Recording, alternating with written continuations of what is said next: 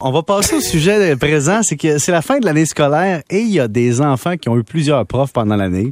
D'autres ont eu souvent des suppléants parce qu'il manquait de profs et c'est loin d'être réglé. Mais le ministre de l'Éducation, Jean-François Roberge, a dit qu'il se donne cinq ans, donc un plan quinquennal, pour venir à bout de la pénurie de professeurs ou d'enseignants. Une façon d'y arriver, c'est de recruter des gens à l'étranger, mais les postulants doivent retourner à l'université au Québec. Évidemment, nous, au Québec, on veut toujours que les gens retournent sur les bancs d'école quand ils savent faire leur emploi. Donc, même si ont enseigné pendant des années dans leur pays, comme c'est le cas dans notre propre invité, donc on va rejoindre tout de suite Monsieur Grégory, prof diplômé d'éducation physique, qui est arrivé de France en août dernier. Bonjour, Monsieur Grégory. Bonjour à tous. Donc, expliquez notre situation. Vous êtes arrivé en août et vous enseignez déjà. Oui, c'est ça. En fait, quand je suis arrivé, euh, j'ai fait les démarches pour avoir mon comparatif de diplôme, etc. Et j'ai eu la chance de trouver euh, une école privée pour m'employer euh, cette année. D'accord. Et qu'est-ce qui fait en sorte qu'au Canada, on dit que vous ne pouvez pas enseigner tout de suite, être reconnu? Oui, alors donc finalement, je suis, je suis engagé en, en enseignant non qualifié mhm. parce que j'ai pas de brevet d'enseignement canadien ni québécois. Et euh, alors qu'en France, euh, j'ai euh, une maîtrise et j'ai aussi un certi une certification d'enseignant. Donc, je suis fonctionnaire d'État avec 10 ans de métier. Et lorsque j'ai postulé dans les commissions scolaires, on m'a dit bah non, c'est pas possible parce que il faut un comparatif de diplôme dans un premier temps. Mais on, votre domaine, c'est l'éducation physique? Exactement, oui. Qu'est-ce qui se passe en éducation physique en euros qui ne se passe pas ici?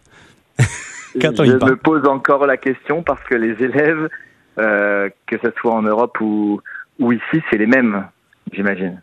Donc euh, je ne sais pas pourquoi euh, on me demande de retourner à l'université euh, pour parce que oui c'est ça pour avoir mon brevet d'enseignement il faut que je retourne à l'université il faut d'abord que je je passe un test de français et ensuite que je refasse cinq modules à l'université. Cinq modèles d'université de 30 heures plus un test de français pour prouver que vous êtes capable de parler français. Je mettrai au défi les fonctionnaires qui vous demandent de passer le test, de passer eux-mêmes le test. Oui, c'est ça le, souci. Pour vrai, je vais être honnête avec vous, ça, ça me renverse parce que présentement, je connais des gens qui vont faire de la suppléance dans les écoles, mm. aucune qualification, aucune expérience. Ils font du présentéisme pour remplacer des profs. Vous, vous êtes qualifié, vous enseignez mm. l'éducation physique, là, on parle pas de philosophie, là, et, et on vous dit, euh, vous venez de la France, mais parlez-vous vraiment français? On va le vérifier et on va vous retourner sur les bancs d'école pour être sûr. Et si c'est pas indiscret, vous avez quel âge? Euh, alors moi, je vais avoir 38 ans. Vous avez 38 ans. Est-ce que, est que, vous avez une famille? Euh, je suis marié, oui. Donc, vous êtes marié, vous avez 38 ans. On s'entend qu'à 38 ans, marié, on immigre au Québec, on se dit, let's go, hein? time is money, on veut travailler. Et là, on vous dit, savez-vous quoi? On est, on, a des alliances avec la France, on fait du libre-échange, on est en partenariat, ce sont nos cousins, on a la même vie, on est des frères de langue, mais on n'est pas sûr que vous parlez bien français parce que nous, on sais, vous êtes venus en Nouvelle-France, on a appris de vous, vous êtes retourné là-bas, puis là, ben, vous venez ici, puis on n'est pas dans la même langue. c'est spécial quand même, avouez. Oui, mais même là, vous parlez, j'ai du mal à comprendre. ah oui, j'avoue. Hein. ça va vous prendre un dictionnaire. oui, mais, mais même au-delà de ça, ce qui est vraiment dommage, c'est que c'est connu qu'il y a une pénurie d'enseignants. oui.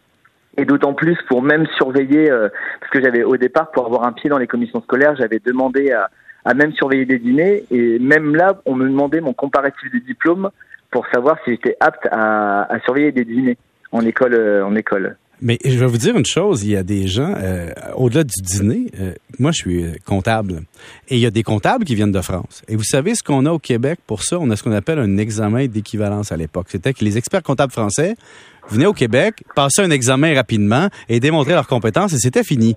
Donc, est-ce qu'on pourrait vous donner un examen à choix de réponse?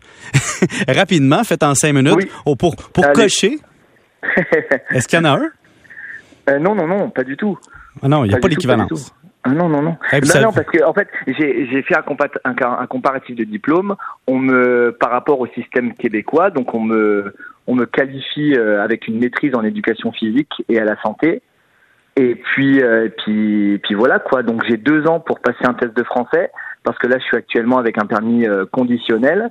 Et à partir de là, une fois que j'ai passé mon test de français que j'ai réussi, j'ai un permis probatoire euh, où je dois passer mes cinq modules euh, maximum cinq ans pour avoir mon brevet d'enseignement. Qu'est-ce qu'il y a dans les cinq modules de 30 heures? C'est quoi le contenu des cours?